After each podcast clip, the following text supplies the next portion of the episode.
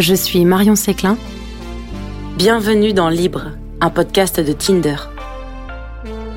Tinder Story numéro 5, le couple.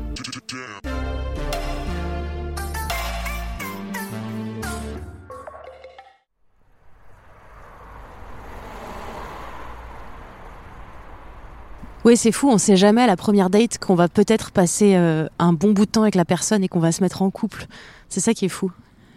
Bah, c'est vrai qu'on sait pas du tout quel couple on va créer. J'ai un pote là qui, euh, qui avait rencontré, qui avait matché un mec sur Tinder et, euh, le mec était trop drôle par écrit. Genre on va délirer, il rigolait trop. Du coup ils se sont vus et là ça a été le date le plus bizarre du monde.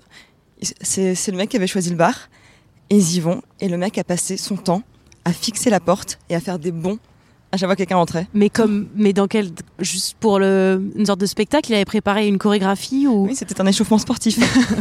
non, euh, pas du tout. En fait, mon pote a fini par lui demander.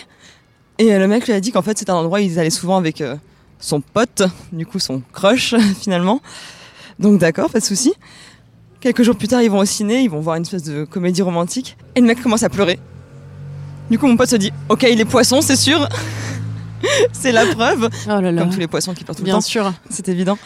Et euh, bon, voilà, c'était sympa. Et en fait, euh, le mec commence à plus trop lui donner de nouvelles, toujours par écrit. Ils, ils se parlent, mais en fait, ils, veulent, ils se voient plus. Le mec a toujours un truc à faire. Il est, il est plus disponible, quoi. Mais il est toujours drôle? Mais il est toujours drôle. Ok. Il est toujours super, super drôle. Et en fait, mon pote commence un peu à s'intéresser à d'autres personnes, et notamment le meilleur pote du mec. Sauf qu'il se dit, bon, tant que c'est pas clair, on va Ouais. pas faire de move, on va quand même pas tout, euh, tout casser.